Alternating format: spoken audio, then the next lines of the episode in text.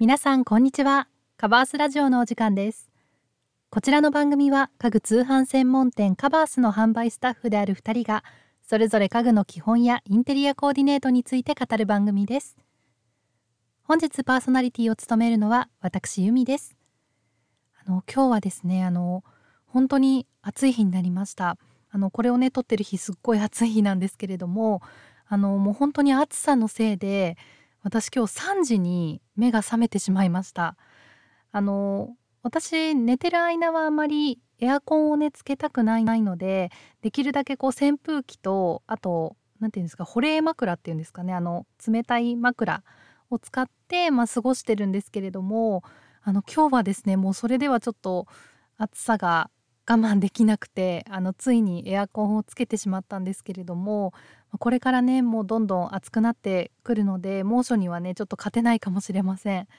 あのもしなんかこれすると快適に眠れるよみたいなアイデアがあったら是非あのコメントで教えてください。あの私本当に暑がりであの本当に暑いのダメなんですよ。なのでもし皆さんの何かいいアイデアがあったらあの教えていただきたいです。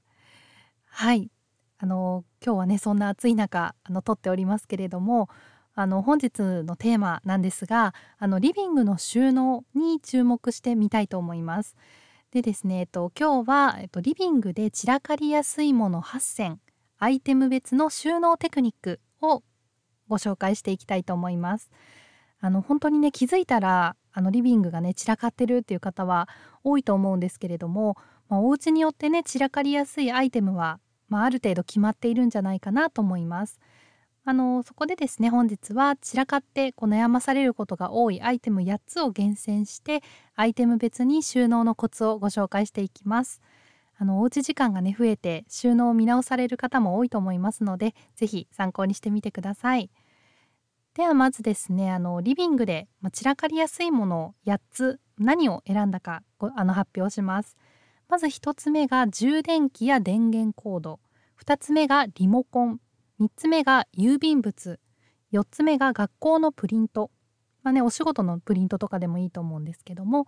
あと5つ目が説明書や保証書。6つ目がお薬。7つ目が文房具。8つ目がおもちゃですね。今ねこう聞いていてあなんかこれすごい散らかりやすいなっていうものありましたかね。まあ、一つずつねちょっと見ていきたいと思います。まず1つ目充電器や電源コードですね。こちらはですねあのテレビボードに隠して、まあ、収納しておくのがおすすめですあとはあのケーブルボックスとかですね、まあ、ファイルボックスをうまく使ってあのすっきり収納させるっていうのもおすすめの方法です。まあね、充電器とかこう電源のねコードとかって、まあ、こうそこにねこうバッと置いてあるだけでなんかこうごちゃっとして見えてしまうので、まあ、あの隠す収納っていうのが基本ですね。あのしっかりこう、まあ、整頓しなくてもいいので、まあ、ボックスとかに入れてですねこう外からはしあの目隠しするような感じであの収納していただくのがいいと思います。では2つ目がリモコンですね。こちらはですねまず、まあ、の自分やま家族がいつもどの場所で、まあ、どのねこうリモコンをよく使うかっていうところを把握することから始めます。であの操作するね場所の近くにあの定位置っていうのを決めてあげるとあのこう、ね、リモコンどこ行っちゃったみたいなことがなくなるのでおすすめです。あとはあのテーブルの、ね、上とかでいいっていうことであればリモコンラックとかを活用してあげてください。で続いて3つ目が郵便物ですね。でこちらはですねあのポイントがありまして郵便物は絶対テーブルの上に置きっぱなしにしないでください。あのまあ、届いたらねこう絶対にこう宛名とか、まあ、確認すると思うので、まあ、いるものなのかいらないものなのか見たらすぐにあの決めてしまってください。であのいらないものはね、ま、処分してしまって必要なものは、ま、書類トレーとか一箇所にねこうまとめる場所をあのテーブルの上以外で作ってあげるといいと思います。でいるものもですね定期的にチェックしてあげてあのあもうこれちょっと期限切れてるなとかもう終わったものだなっていうものからあのしっかり捨てていきましょう。あの書類はねどうしてもこう溜まりやすいのであの定期的に見直しているものといらないもの分けるっていうところをしっかりやれば意外とあの散らからないのでここをしっかりやってあげてください。ではですね続いて4つ目が学校のプリントですねあのねこうお子さんがねたくさん 持ってくる持って帰ってくる機会が多いのかなと思うんですが、まあ、学校からのプリントはですね読んだ後に3つに分類するっていうところがポイントです。まずですねすぐに処分するもの、まあ、重要度が低いものですね。で次に、えっと、一時的に保管が必要なもの、まあ、期日がね決まっているものとかあのそうですね、まあ、例えば授業参観のお知らせとか、まあ、運動会のねお知らせとかそういったものがこちらに含まれるかなと思います。で最後に、えっと、1年間は保管しておかないといけないもの、まあ、なんですかね連絡網とか何か学校のねこうあの教材に関するものとか、まあ、1年間はねしっかり保管しておかないといけないもの。まあ、この3つにあのすぐに処分するもの一時的に保管するもの1年間保管するものに分けます。で1年間保管しておくものはあの、まあ、お子さんがね何人かいらっしゃる場合はお子さん別にあのクリアファイルとかあのファイリングできるものに入れておくといいかなと思います。で一時的に保管するものは、まあ、A4 サイズが入るソーテッドを使ったりとか、まあ、冷蔵庫にね貼っておくまあ、期日が近いものであれば冷蔵庫に貼っておくのもいいと思います。まあ、あのよく目にねする場所に置いておくのがおすすめです。で週に1回はね見直してあげてください。であの本当にもう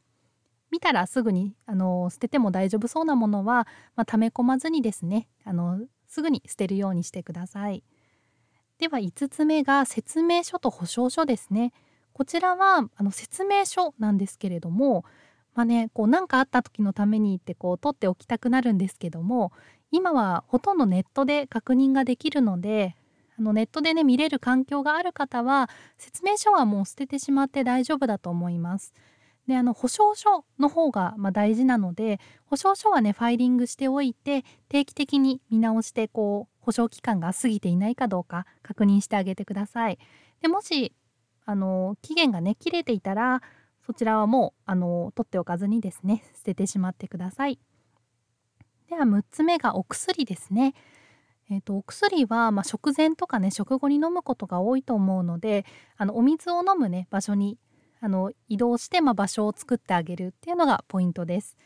であの飲む頻度がね高いお薬であれば、まあ、キッチン周りとかに収納しておくのがいいですね。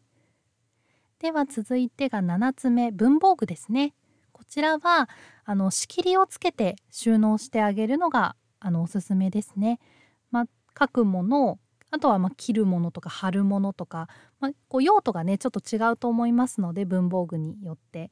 なので、まあ、簡単にでいいのでねグループ分けしてあげるとより使いやすくなります。あのまあ、引き出しにねこう収納していても、まあ、開けたらすぐにこう、まあ、何がねどこにあるのか見渡せるように、ま何かこう仕切りがあるトレイみたいなものを活用していただくと、まあ、探す時間も減ってね楽になります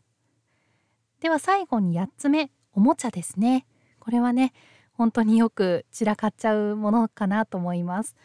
でまずはですねあのおもちゃすべて、まあ、ちょっとこう一箇所に集めてみて、まあ、どんなねおもちゃを持っているのか、まあ、今遊んでいるかどうかっていうところで一つずつ仕分けをしていきます。で残ったおもちゃだけをま収納していくんですがこちらは1軍2軍3軍に分けていただくのがおすすめです。